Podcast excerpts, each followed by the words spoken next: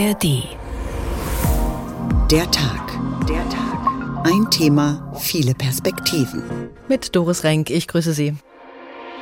Hallo! 2,4 Milliarden Euro. Es ist eher kümmerlich, es ist peinlich, weil es dem Kampf gegen Kinderarmut überhaupt nicht gerecht wird. Das, was an der Kindergrundsicherung für mich der größte Erfolg ist, ist, dass man die Kinder aus den Jobcentern rausholt. Entwicklungsschritte, die einmal verpasst sind, die sind nicht mal eben schnell nachzuholen. An Gemeinschaft, an Teilhabe, an Teamarbeit. Dass wirklich das, was wir sagen, auch einen Einfluss hat. Da ist für mich noch kein Euro eingesetzt für die Kinder. Aber es hat sich gelohnt. Kinder sind unsere Zukunft. Der Satz klingt gut. Das Problem ist nur, diese Zukunft bekommt schlechte Startchancen. Jedes vierte Kind kann nach der Grundschule nicht richtig lesen, schreiben und rechnen. Viele Kinder und Jugendliche leiden noch an den Nachwirkungen der Corona-Maßnahmen und kämpfen mit einer verzögerten sozialen Entwicklung, mit Lernschwierigkeiten und Depressionen. Die Wartelisten für psychologische Behandlungen sind lang.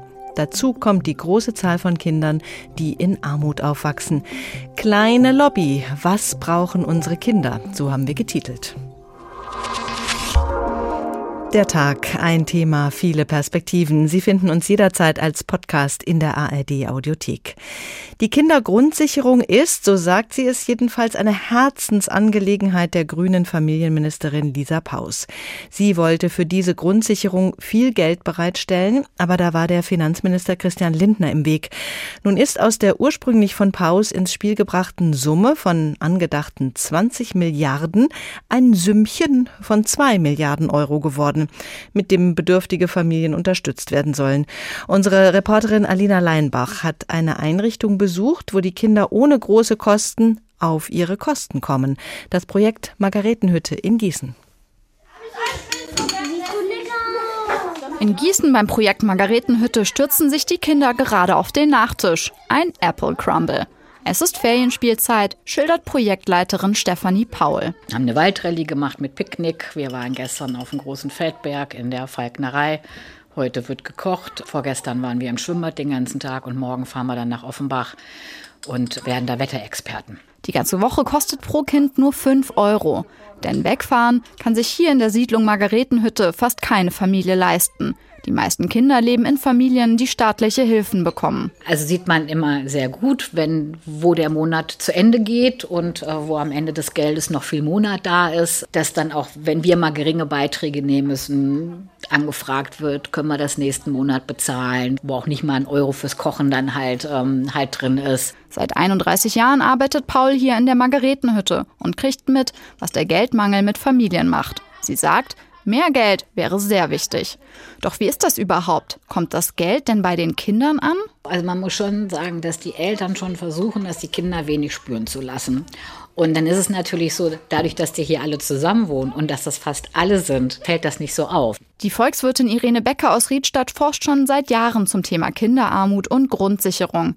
Sie hat berechnet, dass der Regelsatz für Kinder zu niedrig ist. Bei den Kindern der mittleren Altersgruppe, also 6 bis unter 14 Jahren und bei den Kindern von 14 bis unter 18 Jahren, da fällt der Regelbedarf nach unseren Berechnungen um etwa 70 Euro zu gering aus jetzt. Da sie die Berechnung noch vor der Energiekrise und Inflation erstellt hat, sagt sie, müssten die Beträge sogar noch deutlich höher ausfallen. Doch was würde eine finanziell bessere Kindergrundsicherung überhaupt kosten? Die Diakonie hat ja mal von 20 Milliarden gesprochen vor ein paar Tagen. Sie meinen, dass man dieses Geld in die Hand nehmen müsste für eine Kindergrundsicherung, die wirklich Armutsbekämpfung bewirkt.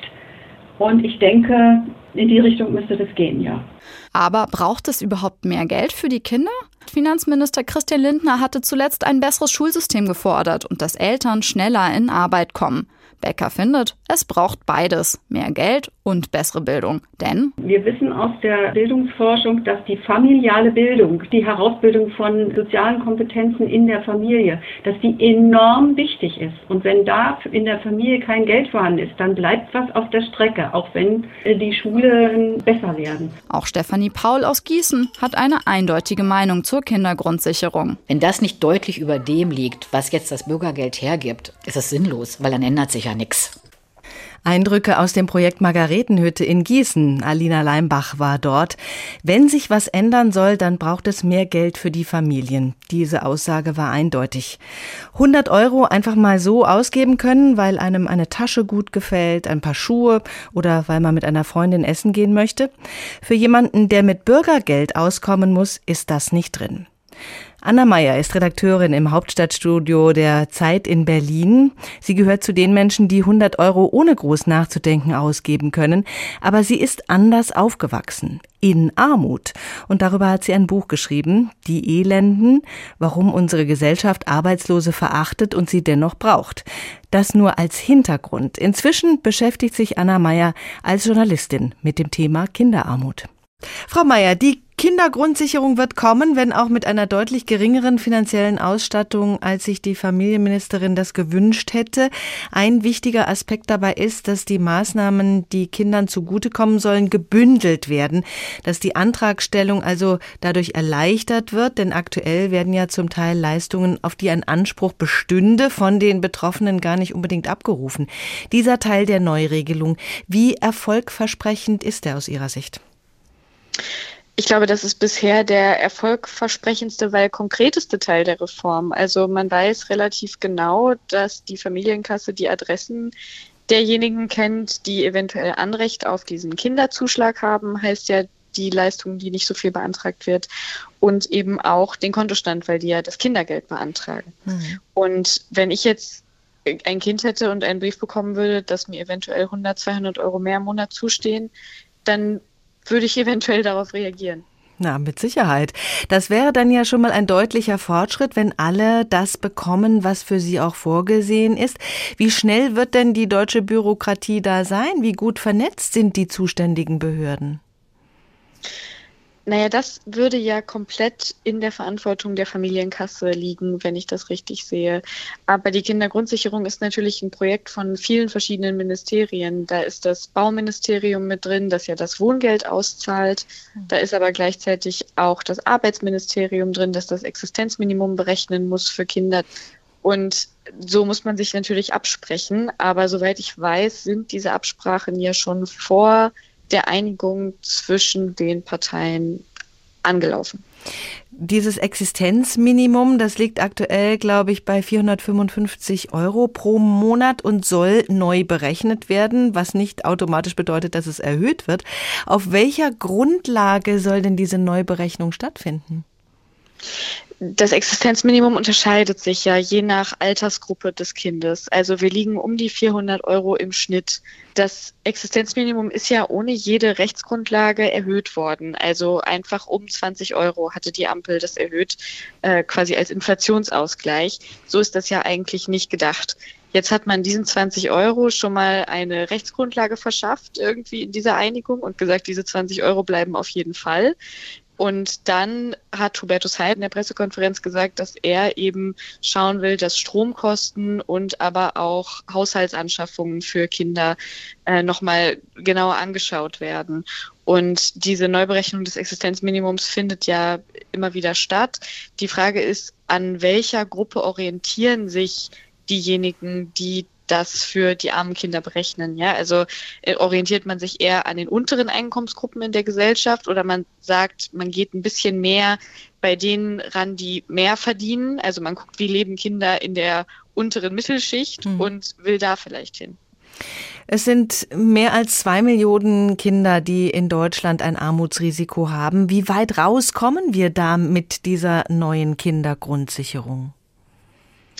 Diese Armutsgefährdungsquote, die ist ja relativ schwer beziehungsweise umstritten, weil armutsgefährdet heißt ähm, die Leute, die weniger als 60 Prozent des Medianeinkommens verdienen. Mhm. Das heißt, wenn ein großer Teil der Deutschen deutlich mehr Geld auf einmal verdient, dann steigt auch das Medianeinkommen. Das heißt, dann sind auf einmal mehr Leute armutsgefährdet das ist immer eine Zahl, wo man ganz schnell sagen kann, ja gut, das zählt ja sowieso nicht. Aber klar, wir haben 1,9 Millionen Kinder im Bürgergeldbezug und ungefähr 6 Millionen Kinder, die von der Kindergrundsicherung erreicht werden können, ja, also die mehr Geld bekommen könnten, weil ihre Eltern zusätzliche Hilfe erhalten.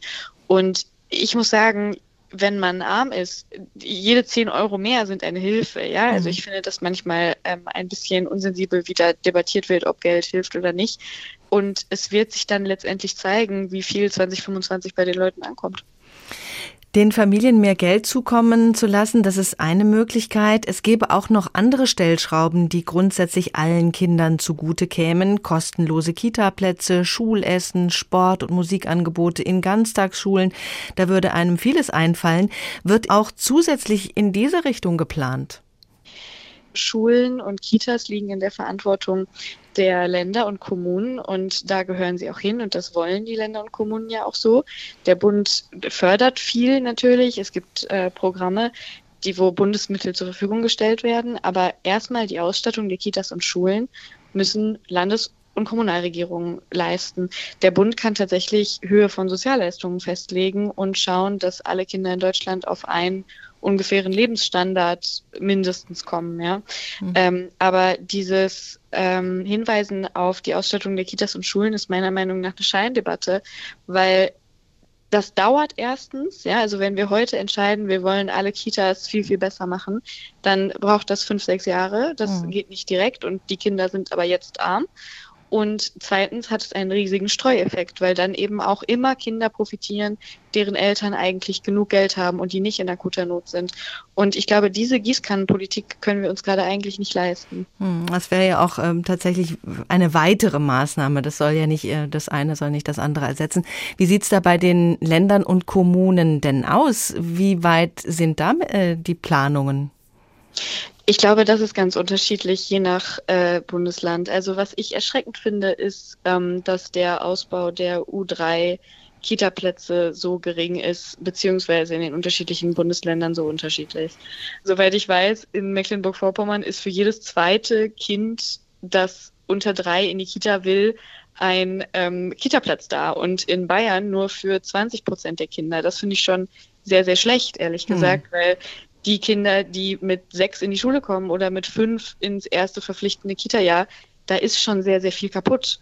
Ja, also wenn man bis dahin nicht gefördert wird, wenn man bis dahin vielleicht zu Hause äh, kein Deutsch gesprochen hat, dann kann das alles immer noch gut gehen, aber es ist eben nicht ideal. Und es hindert ja auch die Eltern wiederum daran, eine Erwerbstätigkeit aufzunehmen. Kinderarmut hat Langzeitfolgen. Das wird uns als Gesellschaft teuer zu stehen kommen, wenn Kinder ihre Potenziale nicht ausschöpfen können, wenn sie nicht gefördert werden. Kommen wir denn mit der Kindergrundsicherung schon wenigstens in die Richtung, dass es um Förderung und wirkliche Teilhabe geht? Das, was an der Kindergrundsicherung für mich der größte Erfolg ist, ist, dass man die Kinder aus den Jobcentern rausholt. Mhm. Ähm, das ist gerade für junge Erwachsene total relevant, die teilweise von den Jobcentern wirklich gegängelt wurden, ja, und sich immer rechtfertigen mussten dafür, dass sie zur Schule gegangen sind und keine Ausbildung gemacht haben und endlich Geld verdient haben, mhm. weil die wirklich absolut von den Jobcentern eben abhängig waren, ja, und von dem Wohlwollen der einzelnen Sachbearbeiter. Und das finde ich wirklich eine herausragende Leistung, dass man das jetzt geschafft hat und vereinbart hat. Aber inwiefern das jetzt einen positiven Effekt auf die Konjunktur in 20 Jahren haben wird, wenn die Kinder, die das heute betrifft, erwachsen sind, das kann man, glaube ich, nicht voraussagen es wäre unlauter. Dieser Gedanke, den Christian Lindner in die Diskussion gebracht hat, dass es auch darum gehen müsse, die Eltern in Arbeit zu bringen, der ist ja jetzt nicht völlig doof. Wenn die Eltern von ihrer Arbeit leben können, dann sind sie vermutlich zufriedener, sind ein besseres Vorbild für ihre Kinder. Glauben Sie, dass es viele Eltern gibt, die aufgrund höherer staatlicher Leistungen gar nicht mehr den Antrieb haben, in Arbeit zu kommen? Man sieht den Effekt in Studien nicht. Man sieht ihn vor allem, wenn dann bei ähm, Frauen, die kleine Kinder haben und in Teilzeit arbeiten. Die reduzieren eventuell, wenn zum Beispiel das Kindergeld steigt, ihre Stunden ein ganz bisschen. Aber da würde ich immer eher davon ausgehen, dass das nicht daran liegt, dass die keinen Bock haben zu arbeiten, sondern dass es sich dann wahrscheinlich nicht lohnt, die Kinderbetreuung zu bezahlen, ähm, was wieder ein anderes Problemthema ist, ja. Mhm.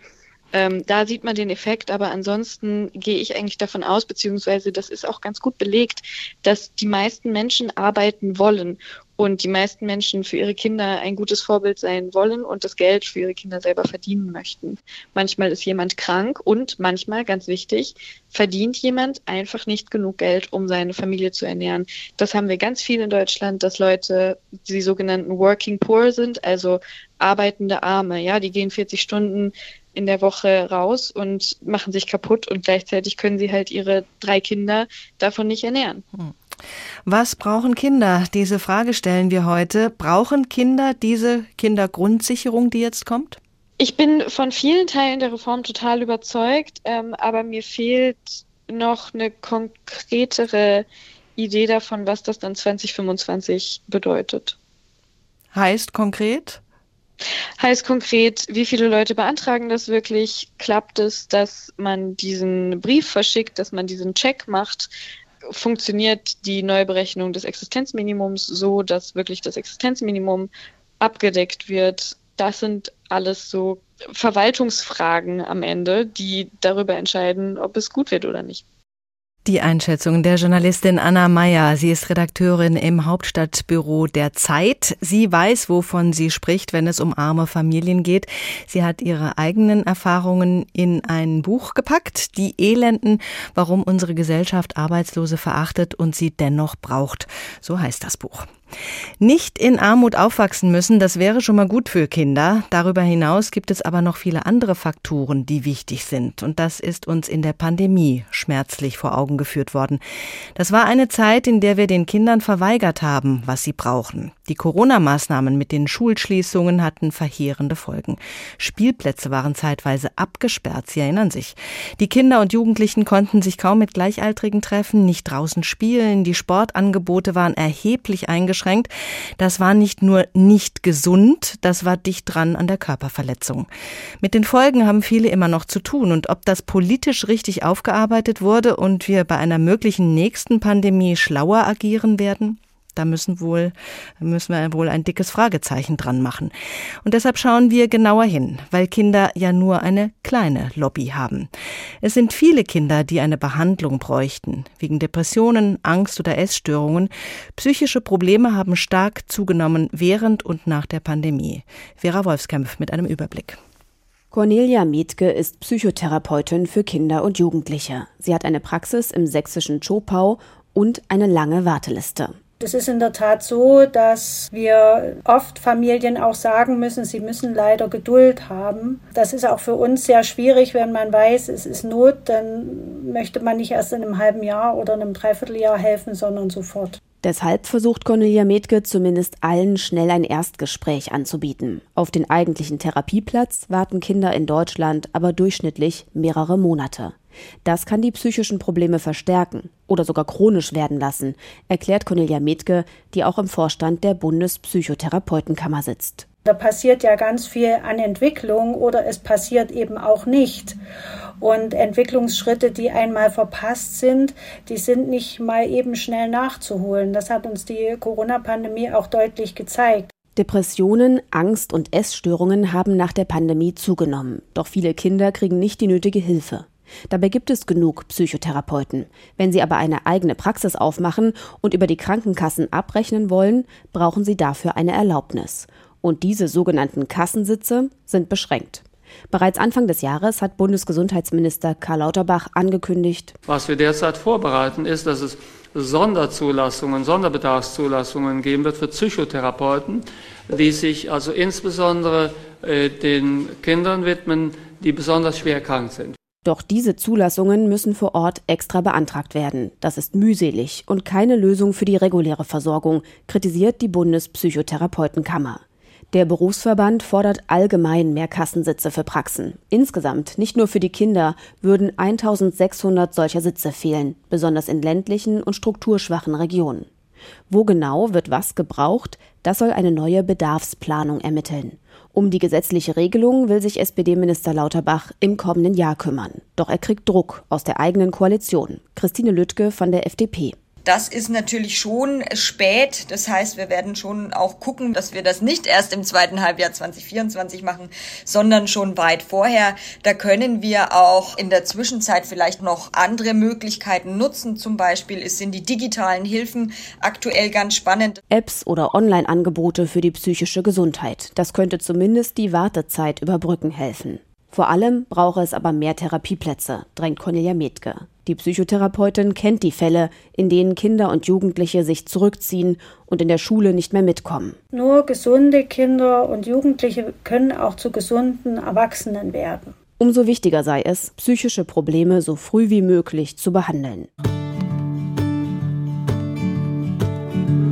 Ich wünsche dir den Mut, dir zu nehmen, was du brauchst lachendes Herz und Freunde zuhauf,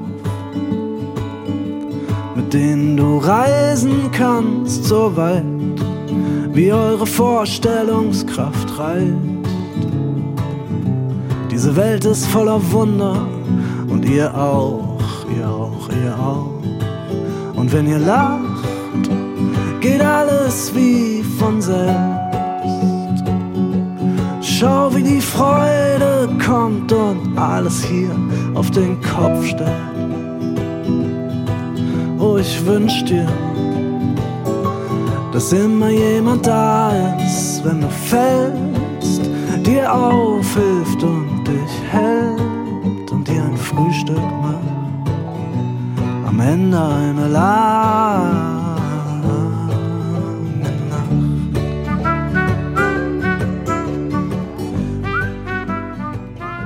Ein Lied für Kinder. Gisbert zu Kniphausen, das Licht dieser Welt. Kleine Lobby, was brauchen unsere Kinder? Der Tag, ein Thema, viele Perspektiven. Wir haben es gehört, nur gesunde Kinder und Jugendliche können auch zu gesunden Erwachsenen werden. Das ist auf der einen Seite banal, aber wie man ein gesundes Umfeld für Kinder und Jugendliche schaffen kann, das ist eben nicht banal. Das zeigen uns die Langzeitfolgen der Pandemie. Darüber spreche ich mit Professor Dr. Sabine Andresen, die an der Goethe-Universität den Arbeitsbereich Sozialpädagogik und Familienforschung leitet. Frau Professor Andresen, wenn wir zunächst mal auf die Folgen der Pandemie schauen, wo liegen da die aktuellen Herausforderungen für Schule, Kita und Familien? Ja, man braucht zwei Perspektiven. Ähm, wir haben einmal die Gruppe von Kindern und Jugendlichen, die schon vor der Pandemie sehr belastet waren, die während der Pandemie und jetzt auch danach belastet sind. Das hat einmal zu tun mit materiellen Sorgen, das hat mit den Erfahrungen zu tun, sehr beengt gelebt zu haben und mhm. ähm, wirklich auch über einen längeren Zeitraum in der Schule keine keinen richtigen Anschluss gehabt zu haben. Also wie viele haben erst einmal gar kein Internet gehabt, kein Laptop oder iPad, was auch immer nötig war. Also wir haben so eine Gruppe der kontinuierlichen Belastungsfaktoren und das ist natürlich nochmal verschärft worden.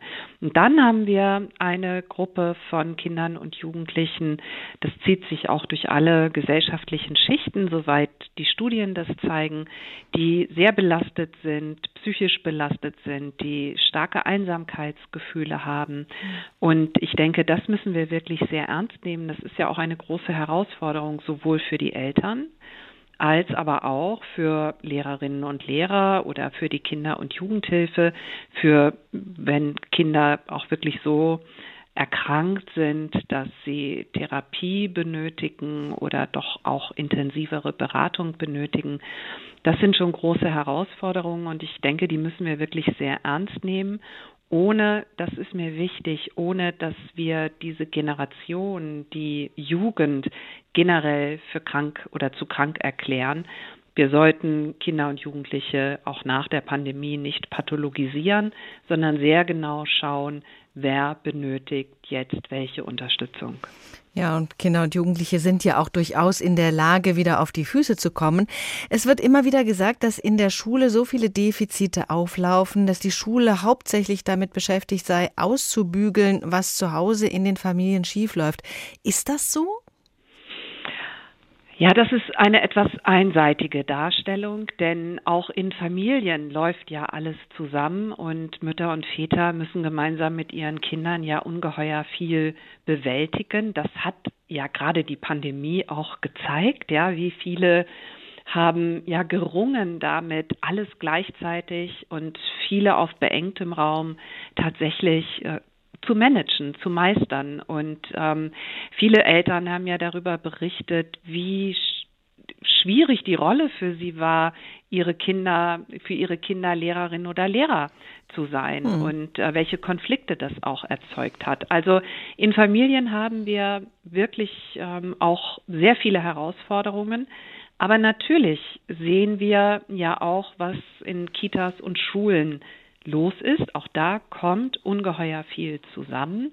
Das hat aber nicht nur mit der Pandemie zu tun und ich würde auch sagen, das hat nun wirklich nicht primär damit zu tun, dass angeblich in Familien so vieles falsch läuft. Das ähm, glaube ich, sollte man so nicht sagen.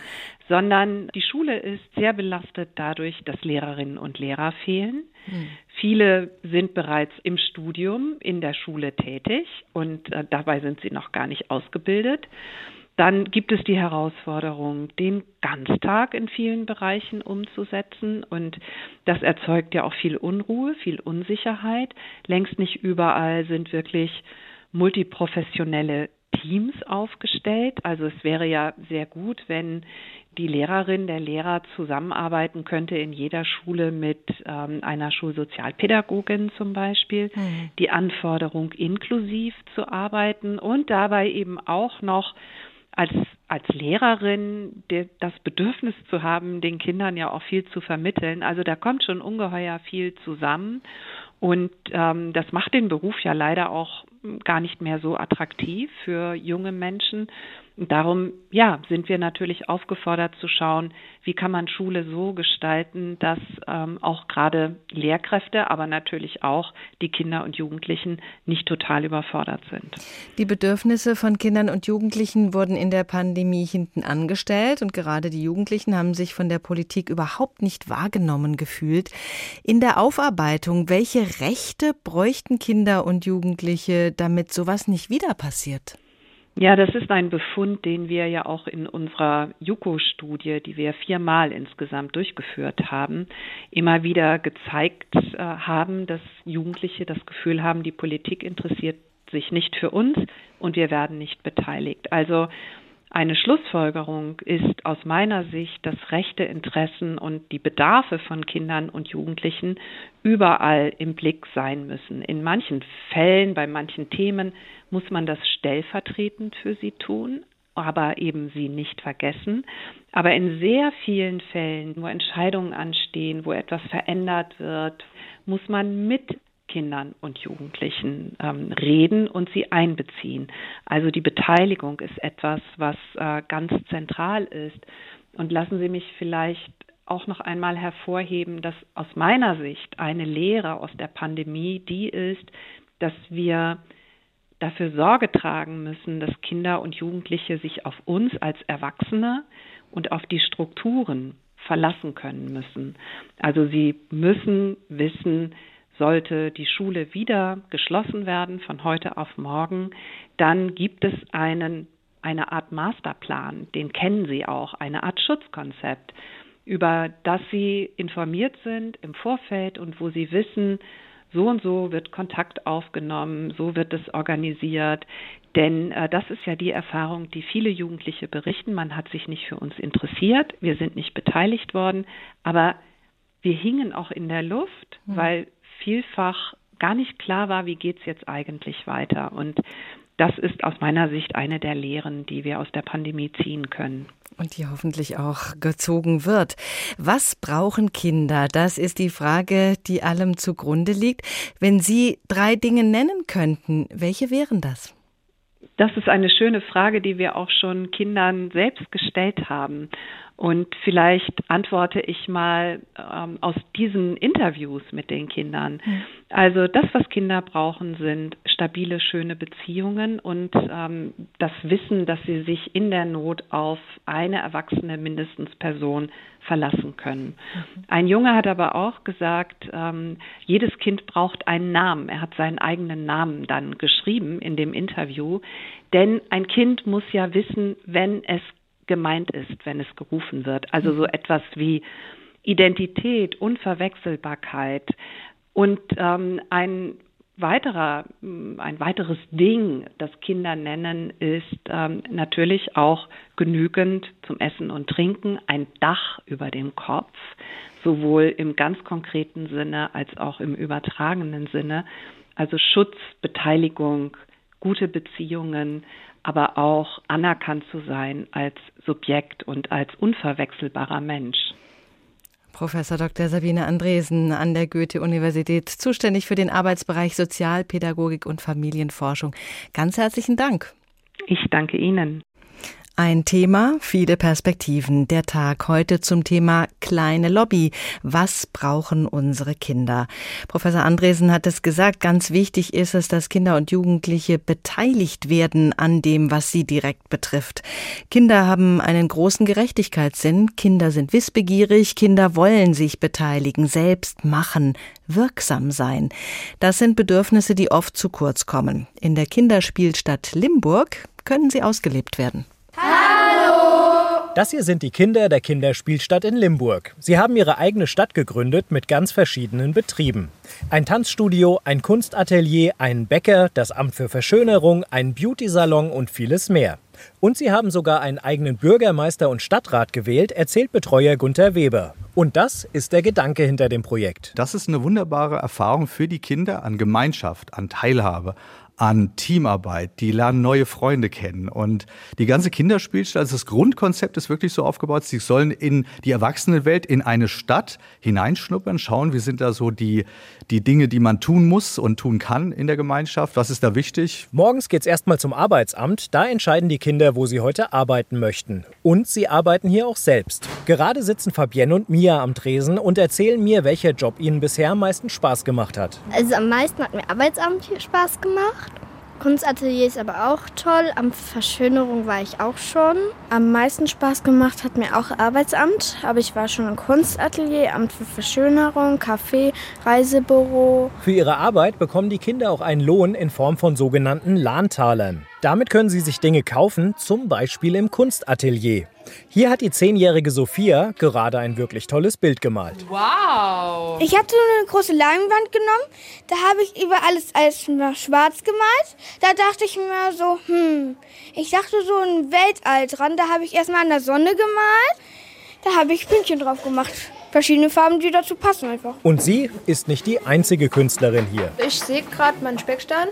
Und ich mache hier so ein Loch rein, also ich mache irgendeine Figur. Ich bearbeite Ton zum Hund. Ich habe hier einen Speckstein und den bearbeite ich gerade zu einem Löwen. Nebenan im Reisebüro wird gerade eine Spendenaktion organisiert. Mit dem Geld sollen Nashörner und Elefanten geschützt werden. Emilia arbeitet hier und erklärt. Also wir sammeln Lahntaler von den Kindern und verkaufen sozusagen unsere Karten, die wir ähm, haben von Elefanten und Nashörnern.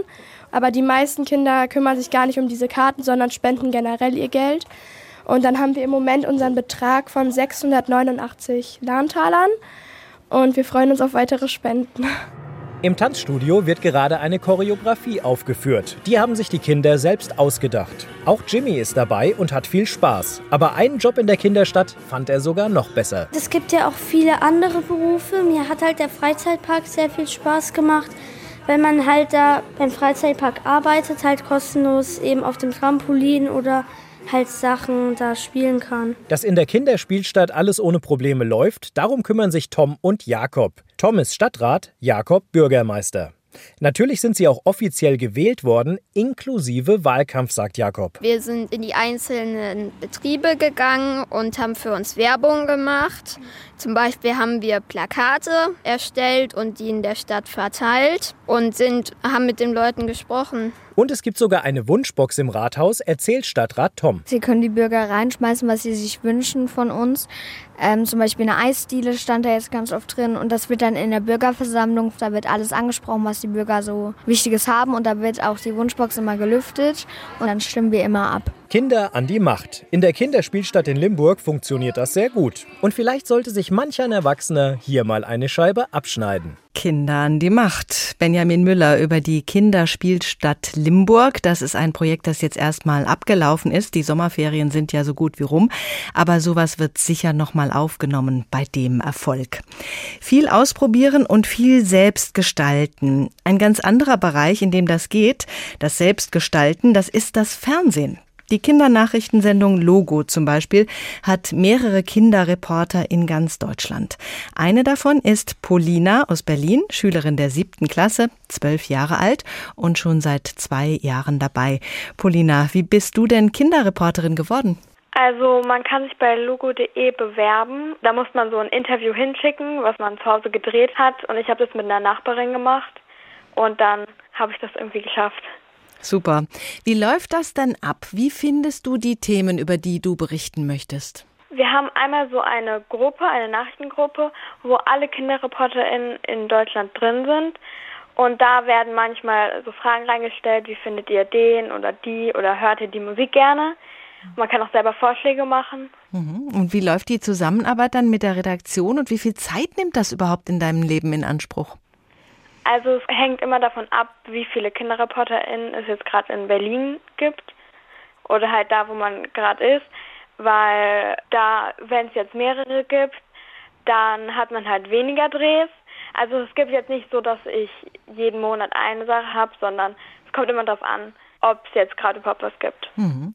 In Berlin hast du natürlich auch mit Politikern zu tun. Wie ist das, wenn du jemanden befragst, den du aus dem Fernsehen kennst? Also ich finde es dann eigentlich immer ganz witzig und natürlich ist es auch vorher ein bisschen aufregend. Aber es macht eigentlich am Ende sehr Spaß und ist auch eigentlich immer sehr spannend.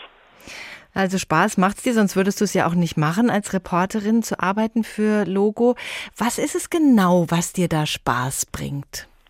Also, wie ich gerade schon gesagt habe, es ist halt cool, wenn man die Leute kennt und dann mit denen zu reden. Aber zum Beispiel auch habe ich ja Olaf Scholz getroffen, mhm. ähm, auch zum Beispiel während dem Ukraine-Krieg, als er gerade angefangen hat, habe ich mit dem darüber geredet. Und dann ist natürlich schön, da mit Leuten, die sich da auch auskennen oder die da halt gerade in der Situation wichtig sind, darüber zu reden. Und das finde ich auch wichtig. Und das macht mir sehr Spaß. Bist du da zufrieden mit den Antworten, die du bekommst von den Politikern? Oder hast du das Gefühl, die versuchen, sich da irgendwie rauszuwinden? bei ein paar Interviews sehe ich das manchmal oder höre ich das, dass sie sich versuchen rauszufinden, aber bei meinen finde ich eigentlich, dass die Antworten immer sehr gut sind. Du hakst dann auch ordentlich nach. Jetzt erleben wir gerade einen Sommer nach Corona. Jetzt ist eigentlich alles wieder soweit normal. Wie ist das denn bei dir und deinen Freundinnen und Freunden? Hängt es euch noch nach?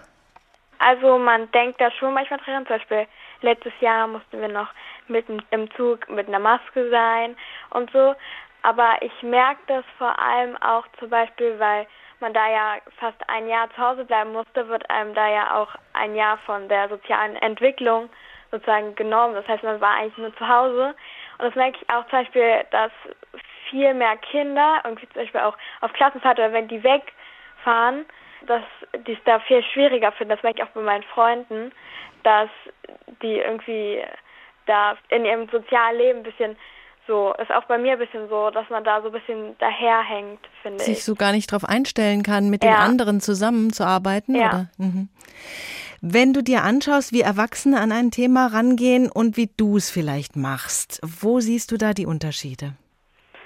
Also ich glaube auch einmal, weil es ja Kinder sind oder ich auch ein Kind bin, dass es zum Beispiel ein paar Fragen gibt, die jetzt Erwachsene nicht richtig stellen können oder so, wo man jetzt sich denken würde, hm, aber wenn man halt ein Kind ist, kann man die stellen, das finde ich eigentlich ganz cool.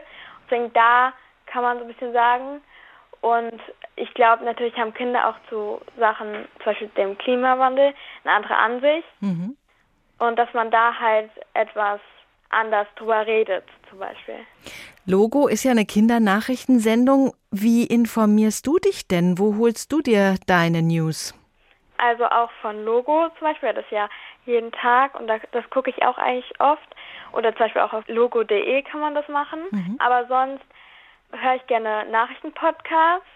Zum Beispiel mag ich voll einen von Funk, der heißt, glaube ich, was die Woche wichtig war. Finde ich eigentlich ganz cool, weil das nicht so wie so oft andere Nachrichten, das so ernst ist immer und ich finde den eigentlich sehr cool. In unserer Sendung ist auch Thema, dass Kinder oft so wenig selbst gehört werden. Wie wichtig findest du zum Beispiel sowas wie Kinderräte, wo Kinder mitbestimmen können über Themen, die sie betreffen? Also ich finde sowas sehr wichtig, weil natürlich, wenn die einen selber betreffen, finde ich, macht keinen Sinn, wenn dann nur irgendwie die Erwachsenen darüber reden. Also ich finde es sehr wichtig und auch zum Beispiel, wenn es in Schulen so Kinderrat oder Klassenrat gibt, finde ich das sehr wichtig. Du bist jetzt zwölf. Ähm, was ist dein Empfinden? Wie gut bereiten sich Kinder und Jugendliche auch auf so Themen vor? Wie informiert sind die anderen so? Also ich glaube eigentlich, dass bei mir im Umfeld klappt alles sehr gut. Ich glaube, es gibt aber auch Kinder, die zum Beispiel bei vielen Sachen nicht so drin sind, sozusagen. Da schaffst du ja Abhilfe mit deinen Reportagen. Polina, ganz herzlichen Dank. Danke. Polina, noch ein Kind, eigentlich schon fast mehr eine Jugendliche und diese Perspektive nutzt sie als Kinderreporterin für Logo. Kinder können eine Menge auf die Beine stellen, wenn man ihnen das zutraut. Kinder haben Rechte. Ein Lied von Reinhard Horn auf dem Album Echte Kinderrechte des Deutschen Kinderhilfswerks. Alle Kinder überall, ich darf alles wissen,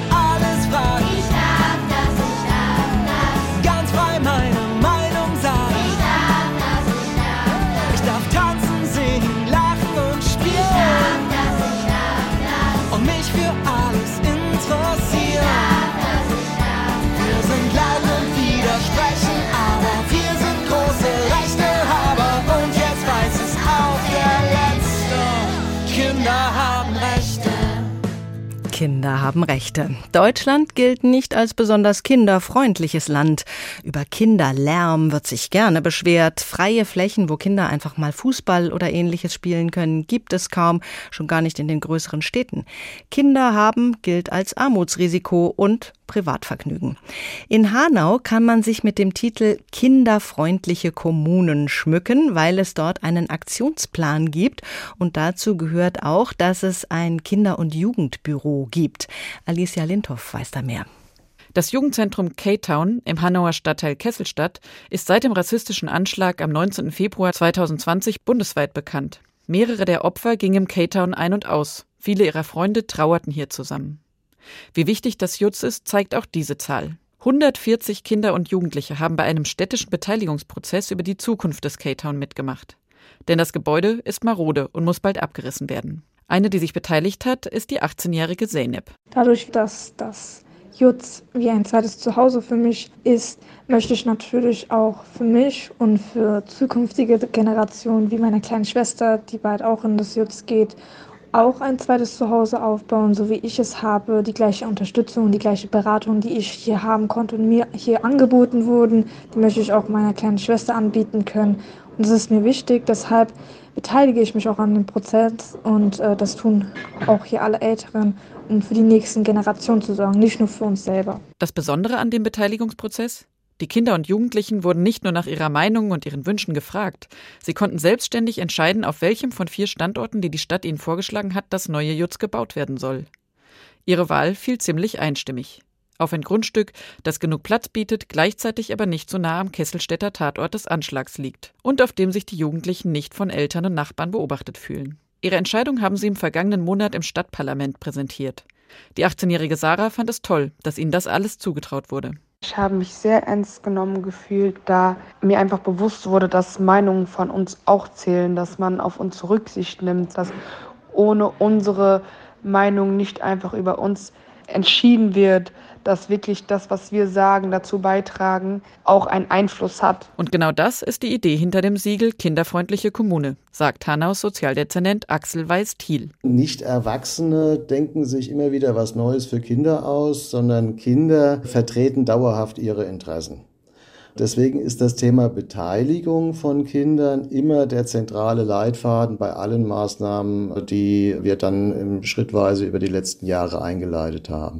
Schon 2012 ist Hanau als eine von sechs deutschen Pilotkommunen in das Programm aufgenommen worden. Seitdem hat die Stadt sich verschiedene Ziele gesetzt und auch systematisch abgearbeitet. Zum Beispiel wurde das Kinder- und Jugendbüro mit einer vollen Stelle besetzt und dient jetzt als Anlauf- und Beschwerdestelle im Rathaus. Die wichtigste Veränderung ist aber, dass Kinder und Jugendliche inzwischen bei allen Entscheidungen der Stadtverwaltung, die sie betreffen, einbezogen werden sollen. Denn ihre Bedürfnisse unterscheiden sich oft von denen der Erwachsenen, sagt Sozialdezernent Axel Weiß-Thiel. Ich glaube, wir wissen alle, ich sag mal, Nichtbehinderter kann sich schlecht in Bedürfnislagen von Behinderten äh, reindenken. Und Erwachsene haben es auch oft vergessen, wie es ihnen als Kinder ging. Es muss ein gewisser Automatismus werden, dass man diese äh, Differenziertheit von Stadtbevölkerung wahrnimmt und entsprechend denkt. Und das hat sich schon spürbar verändert. Wichtig ist das auch, weil Hanau seit Jahren wächst und überdurchschnittlich viele der Neuankömmlinge unter 18 sind. Gute Gründe also, sie über die Zukunft ihrer Stadt mitbestimmen zu lassen. Hanau, eine kinderfreundliche Kommune. Kleine Lobby, was brauchen unsere Kinder? So haben wir getitelt. Und darüber sprechen wir mit Professor Dr. Michael Borg-Laufs. Er ist Kinder- und Jugendlichen-Psychotherapeut und wir äh, haben ihn noch nicht in der Leitung. Deswegen äh, kommt jetzt ein Lied, das eigentlich nicht fehlen darf in so einer Sendung. Kinder an die Macht. Sie wissen, Herbert Grönemeyer. Es gibt kein Gut, gibt kein Böse. Es gibt kein Schwarz, gibt kein Weiß. Es gibt Zahnlücken statt zu unterdrücken. Gibt CP1 auf Lebenszeit. Immer für eine Überraschung gut.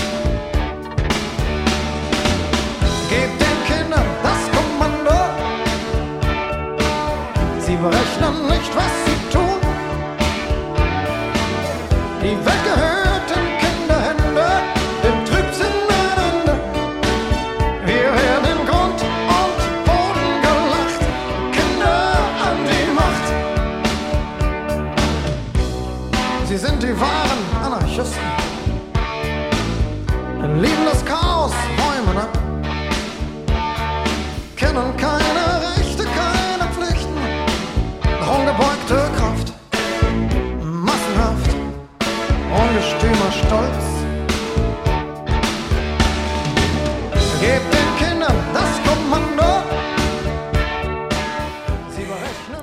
Kindern das Kommando. Ob das alle Probleme lösen würde, das sei mal dahingestellt. Aber auf jeden Fall wäre es schon mal gut, wenn wir ihnen öfter zuhören würden.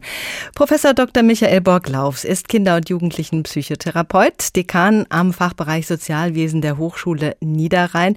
Herr Professor Borglaufs, wir haben es gehört, Entwicklungsschritte, die verpasst sind, die sind nicht mal eben schnell nachzuholen.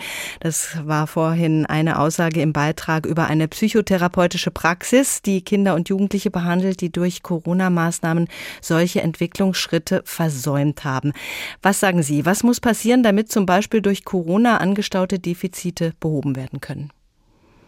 Ja, schönen guten Tag, Frau Renk.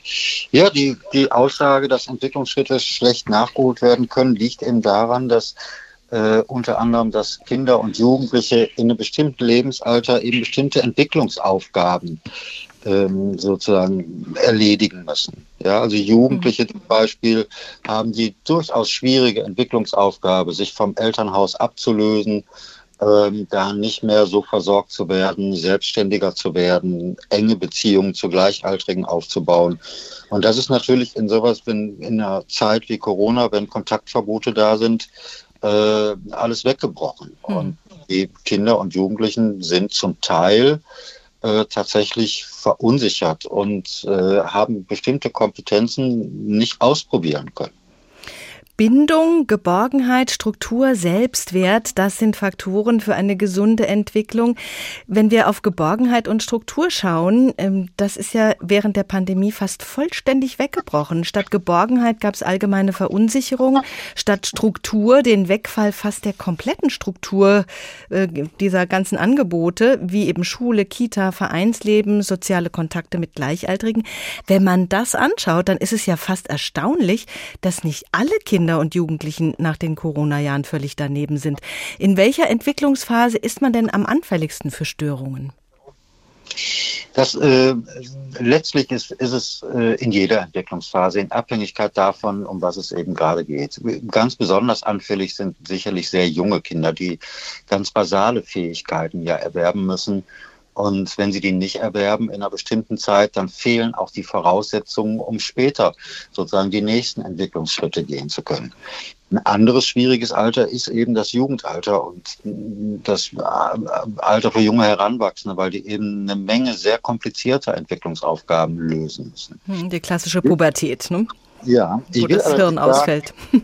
Ich will allerdings sagen, Sie haben ja schon darauf hingewiesen, ähm, wir haben hier einen starken Zusammenhang. Es trifft letztlich äh, immer diejenigen, die von vornherein schon vulnerabel sind. Also es trifft nicht alle in gleichem Maße. Sie haben ja recht, äh, ja 70 Prozent der Kinder und Jugendlichen haben auch die Pandemie letztlich gut überstanden. Und äh, es trifft diejenigen, bei denen die Verhältnisse ohnehin schwierig sind, die sich in prekären Lebenslagen befinden, die Defizite haben, äh, bei denen es dann noch schlimmer geworden ist. Und die jetzt dringend auf Hilfsangebote angewiesen sind. Wir haben es in der Sendung auch gehört. Die Wartezeiten sind lang für eine Psychotherapie zum Beispiel. Wie kann eine Therapie denn eigentlich ansetzen bei so einer Problematik? Letztlich ähm, gibt es viele verschiedene Möglichkeiten. Was für die hier Betroffenen wichtig ist, ist, dass man sie überhaupt erreicht. Also tatsächlich ist äh, bräuchten wir Maßnahmen, die ähm, aufsuchend sind, also Angebote, die auch Familien annehmen, die sich ansonsten von den Hilfsdiensten und vom System entfernt haben, die eher vorsichtig sind im Zusammenhang mit Hilfen, die nicht von sich aus vielleicht auch zu einer psychotherapeutischen Praxis gehen. Die müssen vor Ort im Stadtteil Angebote vorfinden, die sie, die sie ansprechen, wo auch die Bedürfnisse der Eltern mit aufgegriffen werden. Wenn jetzt ein Kind äh, durch die Corona-Pandemie unter Vereinsamung leidet und dadurch auch ein Stück weit depressiv geworden ist, ähm, wie schnell kann man so jemandem helfen? Wir haben eigentlich ähm, psychotherapeutisch ganz gute äh, Konzepte und Hilfsmöglichkeiten. Das Problem sind halt, äh, Sie haben auch schon kurz darauf hingewiesen, die langen Wartezeiten. Wenn man heute äh, in eine Kinder- und Jugendlich-psychotherapeutische Praxis gehen will, dann hat man ein halbes Jahr mindestens Wartezeit, bis man wirklich eine kontinuierliche Psychotherapie bekommt.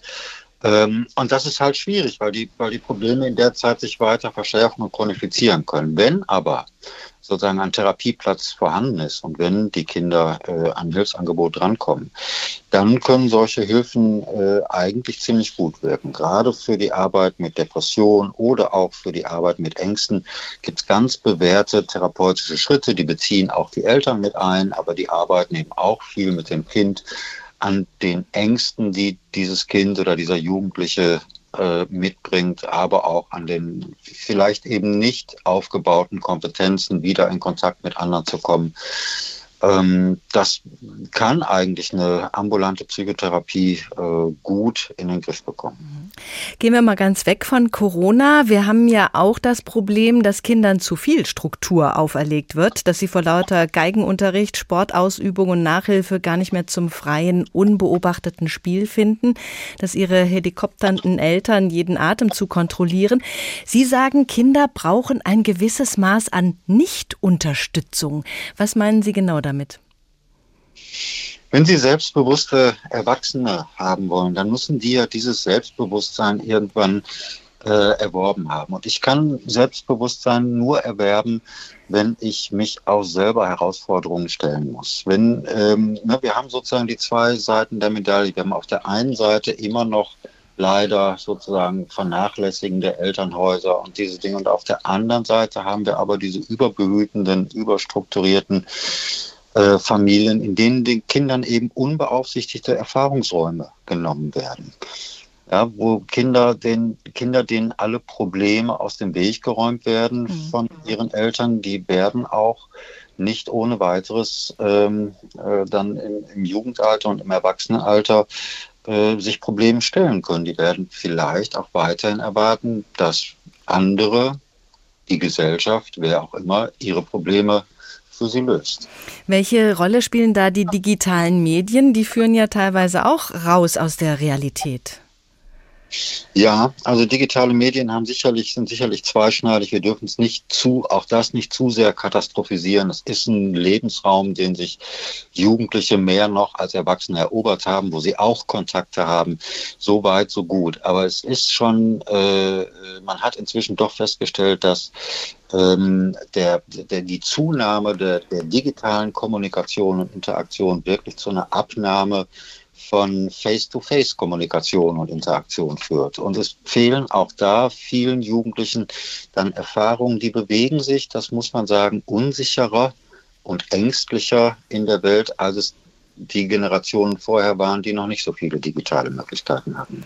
Erwachsene entscheiden manchmal nicht im Sinne von Kindern. Nun waren wir ja alle mal Kinder. Warum erinnern wir uns da nicht besser dran, was man als Kleinmensch oder als Jugendlicher so braucht? Manche Erwachsene entscheiden ja so, als ob sie erst mit 25 auf die Welt gekommen wären. Gehört das auch zum Menschsein, die Kinder- und Jugendjahre so auszublenden in späteren Zeiten? Ja, es ist, sagen wir mal, man ist eben als Erwachsener und als Elternteil in einer neuen Rolle. Kinder und Jugendliche haben die permanente Entwicklungsaufgabe über ihre gesamte Entwicklung immer sich weiterzuentwickeln, mehr zu können, mehr zu machen, immer ein bisschen mehr zu dürfen, als sie bis jetzt dürfen. Das ist das, was sie wollen. Und verantwortungsbewusste Erwachsene erinnern sich natürlich auch daran, wo sie Risiken angegangen sind, wo sie in gefährliche Dinge gegangen sind, wo sie hätten auf Abwege kommen können und versuchen, ihren Kindern das zu erfahren. Ähm, das schaffen sie aber nicht weil Erfahrungen letztlich von den Kindern selbst gemacht werden müssen. Professor Dr. Michael Borglaufs, Kinder- und Jugendlichen-Psychotherapeut. Vielen Dank für die Einblicke. Kleine Lobby, was brauchen unsere Kinder? Der Tag, ein Thema, viele Perspektiven. Die Sendung finden Sie wie alle unsere Sendungen als Podcast in der ARD Audiothek. Dort finden Sie viele weitere Angebote, auch zur Kindergrundsicherung zum Beispiel. Und im Podcast Deep Doku geht es um einen konkreten Fall, um die alleinerziehende Mutter Christina und ihre kleine Tochter. Der Vater hat sich aus dem Staub gemacht und Christina steckt noch im Studium. Ein Leben am Rande der Armutsgrenze. Den Podcast Deep Doku von RBB Kultur finden Sie auch in der ARD Audiothek. Mein Name ist Doris Renk. Schönen Abend noch. Der Tag. Der Tag. Ein Thema, viele Perspektiven.